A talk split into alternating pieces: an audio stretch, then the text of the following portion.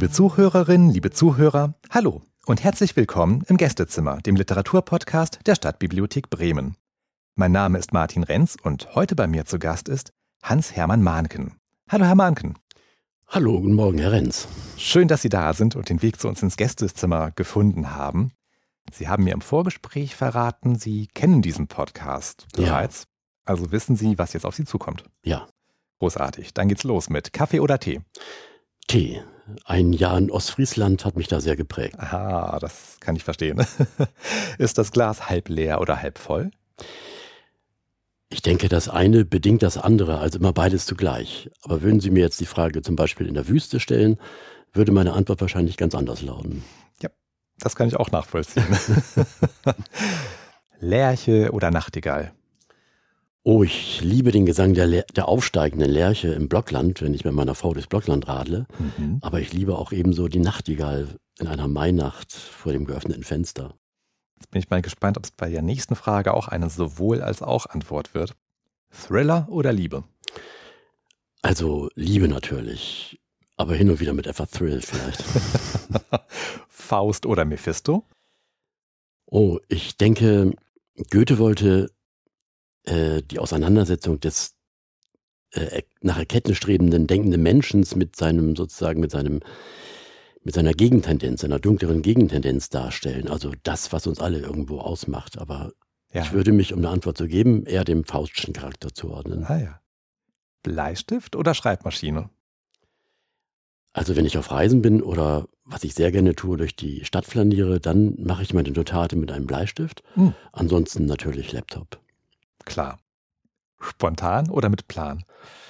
Huh, ja, mit Glück fällt mir spontan eine Verszeile zu oder zwei. Ja. Und daraus entwickelt sich dann sozusagen der Plan, äh, mit diesem Ton, mit diesem Thema dann ein Gedicht zu machen. Mhm. Oder eben auch ein Prosatext. Ja. Leipzig oder Frankfurt? Leipzig mag ich sehr gern. Also parallel zur Buchmesse wird da auch die Veranstaltung zelebriert, Leipzig liest und man kann da sozusagen von einer Veranstaltung zur nächsten tingeln. Ja, ja. So, jetzt aufgepasst, die vielleicht wichtigste Frage in diesem oh. Katalog. Werder oder Bayern? Werder. Die wahrscheinlich richtigste Antwort auf diese Frage. die einzig richtige. Super. Dann bitte ich Sie noch, vervollständigen Sie. Wenn ich gerade keinen Podcast aufnehme, dann? Dann lebe ich ein ganz gewöhnliches, meistens äh, nicht digitales Leben. Wunderbar. Was haben Sie unseren Zuhörerinnen und Zuhörern denn heute mitgebracht? Ja, ich würde heute gerne aus meinen beiden Gedichtbänden lesen, aber es ist noch kein Grund abzuschalten oder nicht mehr zuzuhören jetzt. Ganz im Gegenteil. Hoffe ich jedenfalls. Ja, ich, ich persönlich finde ja immer, Lyrik im Podcast funktioniert erstaunlich gut. Oh. Also ich mag das gern. Ja. Ich glaube, ich bin nicht ganz allein dabei. Ach, wunderbar. ja, dann lege ich einfach mal los. Ja, ne? bitte. Beginnen würde ich dann mit einem Text, mit einem Gedicht, das äh, eine Wetterlage beschreibt, die wir als Bremer wahrscheinlich alle gut kennen. Regen vor Nacht. Wenn der Regen schon so fällt vor Nacht, auf diese alte Stadt am dunklen Fluss. Dann hängt der Himmel Wolken schwer herab, so schwer und grau, dass man ihn trösten muss. Dann sind die Schirme eilig aufgespannt, und nirgendwo mehr sieht man ein Gesicht. Nur Schritte hallen von der nassen Wand, und auf dem Gehweg spiegelt sich das Licht. Dann ist es gut, wenn man nicht einsam bleibt, weil es jeden irgendwie zum anderen treibt. Dem Dichter lässt das Wetter keine Wahl und treibt ihn rasch ins nahe Stammlokal. Dort sitzt er dann bei einem Wein und schreibt wohl über Liebe, Leid und dass nichts bleibt. Aber es gibt natürlich auch ganz andere Tage, zum Beispiel Hundstage in einem Straßencafé unter Markisen sitzen, das Treiben an sich vorbeiziehen lassen und Frauen diskret auf die wippenden Brüste blicken, nachmittags im Viertel. Junkies taumeln, Passanten hetzen, Straßenbahnen surren, Autos fahren. Wie unwirklich erscheint das alles. Ein Kind verzieht sein Gesicht zu einer Fratze und streckt einem anderen seine Zunge heraus. Ich lächle ihnen zu, schließe die Augen und sehe das Meer.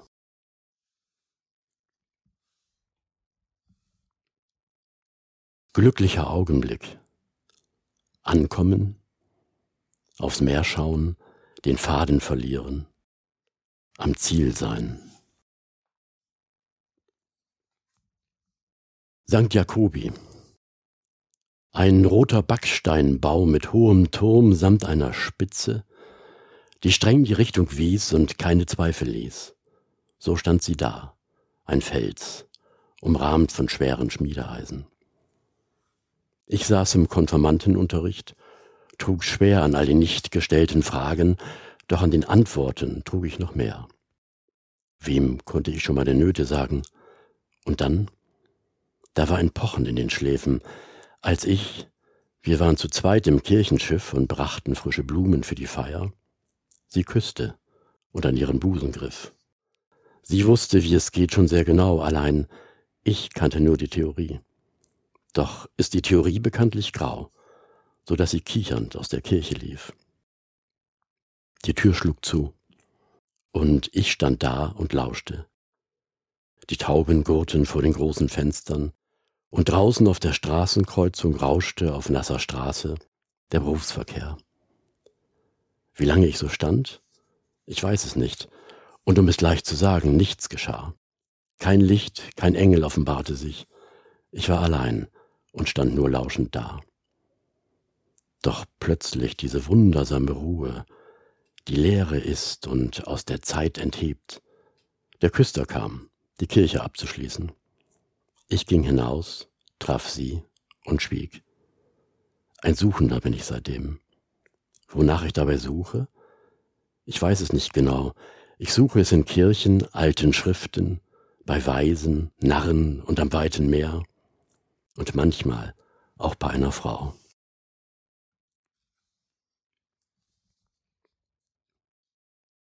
Unerzählt.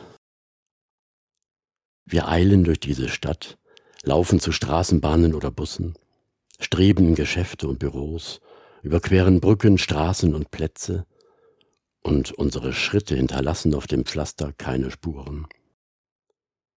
Die stummen Fassaden und Straßen scheinen nichts zu bedeuten, doch halten sie Erinnerungen verborgen, Geschichten einfacher Menschen. Die Stadt ist voll davon. In diesem Geschäftseingang erfror neben einer leeren Schnapsflasche ein Mann, der schon vergessen worden war, bevor er lautlos starb in einer endlosen leeren Januarnacht unter einem sternklaren Himmel. Dort an der Straßenbahnhaltestelle, inmitten des brausenden Berufsverkehrs, offenbarte ein junger Mann ihr zum ersten Mal seine Gefühle. Als sie lachte, lief er davon, hinunter zum Fluss und starrte bis tief in die Nacht auf das fließende Wasser, sah es dahinströmen, steigen und fallen. Die Stadt ist voll von Geschichten. Eine Frau tanzte in einer warmen Sommernacht über diese Stufen. Sie trug ein helles Sommerkleid, drehte sich mit geschlossenen Augen und erhobenen Armen, taumelte lachend der Mann fing sie auf, sie hielten sich umschlungen. Ihre Münder vereinigten sich. Diese Steine scheinen nichts zu bedeuten, doch halten sie die Erinnerungen so vieler Menschen gefangen, Geschichten, die niemand erzählt. Wir gehen vorbei an Häuserreihen, passieren namenlose Türen und Fenster, überqueren traumwandlerisch Straßen und Plätze, und unsere Schritte hinterlassen auf dem Pflaster keine Spuren.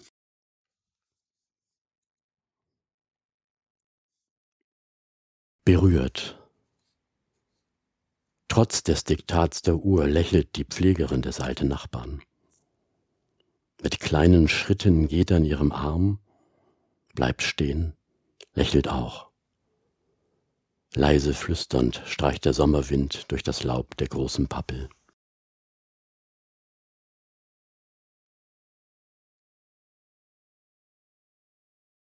Vom Fluss her kommt ein kühler Hauch und säuselt sacht im Altpapier.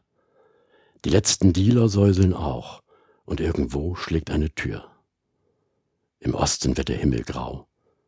Die erste Straßenbahn kommt an. Und eilig stöckelt eine Frau mit einem völlig trunkenen Mann zu irgendeinem Hauseingang. Das schnelle Glück zum kleinen Preis. Die Nacht verneint, sie zögert lang. Dann fügt sie sich und geht ganz leis. Ein neuer Tag bricht an.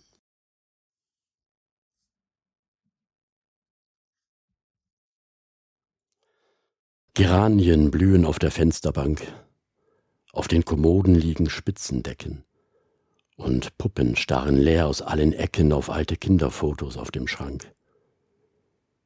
Und immer fühlt sich Vati wie ein Gast im eigenen, abbezahlten Haus mit Garten, in dem auf kurzem Rasen Zwerge warten. Worauf ist ihm schon lange egal. Die Last der unerfüllten Jahre wiegt zu schwer. Er geht zum Liegestuhl und legt sich hin, er träumt sich dann die dicke Nachbarin, dass sie ihn riefe, nackt und wild Begehr. Der Himmel über ihm ist weit, so weit, unendlich wie die alte Einsamkeit.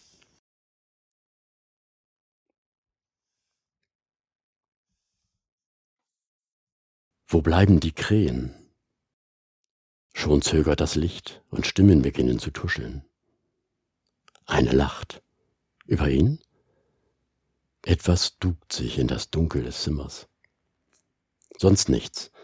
Das Blumenmuster der Tapete bleibt, was es ist. Ein Schutzschild für Ihre Synapsen, hatte er gesagt.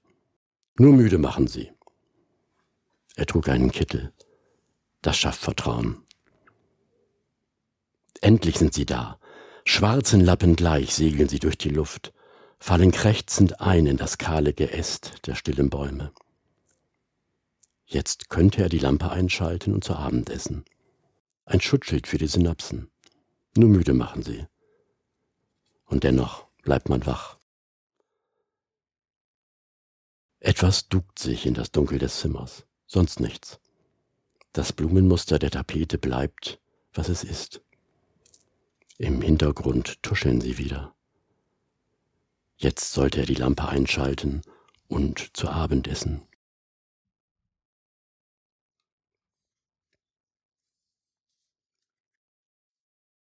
Erster Frühlingstag. Der Zeitungsausträger singt I did it my way.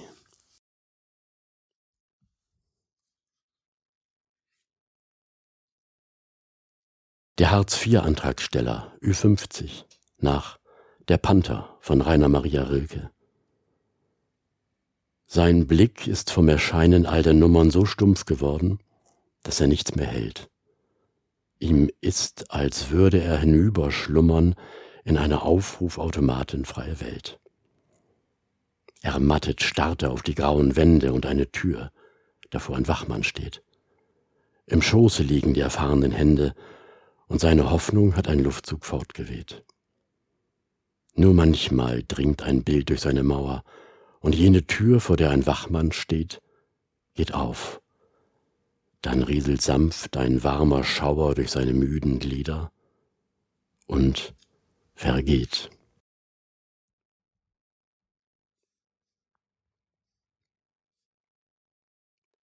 Der Garten meiner Kindheit war umgeben von einer mächtigen Hecke und barg an sommerlichen Tagen ein Geheimnis, still und unaussprechlich.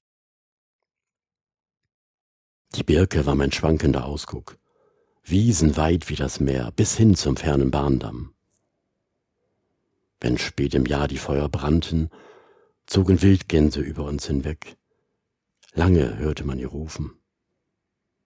Manchmal saß ein Zwerg auf meinem Bett, schlug die Beine übereinander, sprach Unverständliches mit fistelnder Stimme, während die Dunkelheit ins Zimmer kroch und die Eltern im nahen Gasthaus zu den Klängen des Akkordeons tanzten.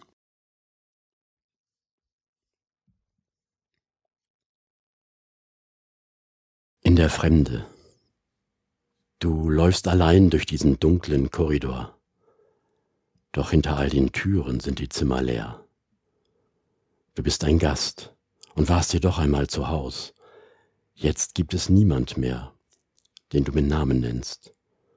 Und du erkennst mich vage nur durch dein Gefühl, das wie ein fernes Echo leis in dir verklingt. Ich falte für uns einen Flieger aus Papier und denke an die Zeit, die längst versunken ist.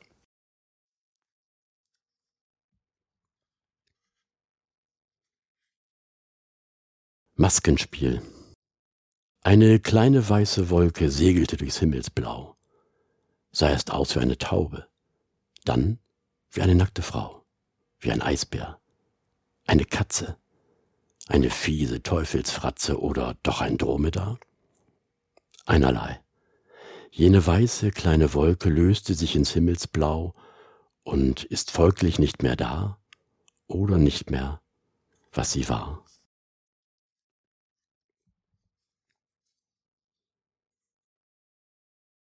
Mitsommernacht. Vielleicht auf einer Insel im nördlichen Meer. Ich spräche von Schönheit oder Liebe, du schenktest mir ein Lächeln und würdest schweigend bedeuten, kein Wort zu viel.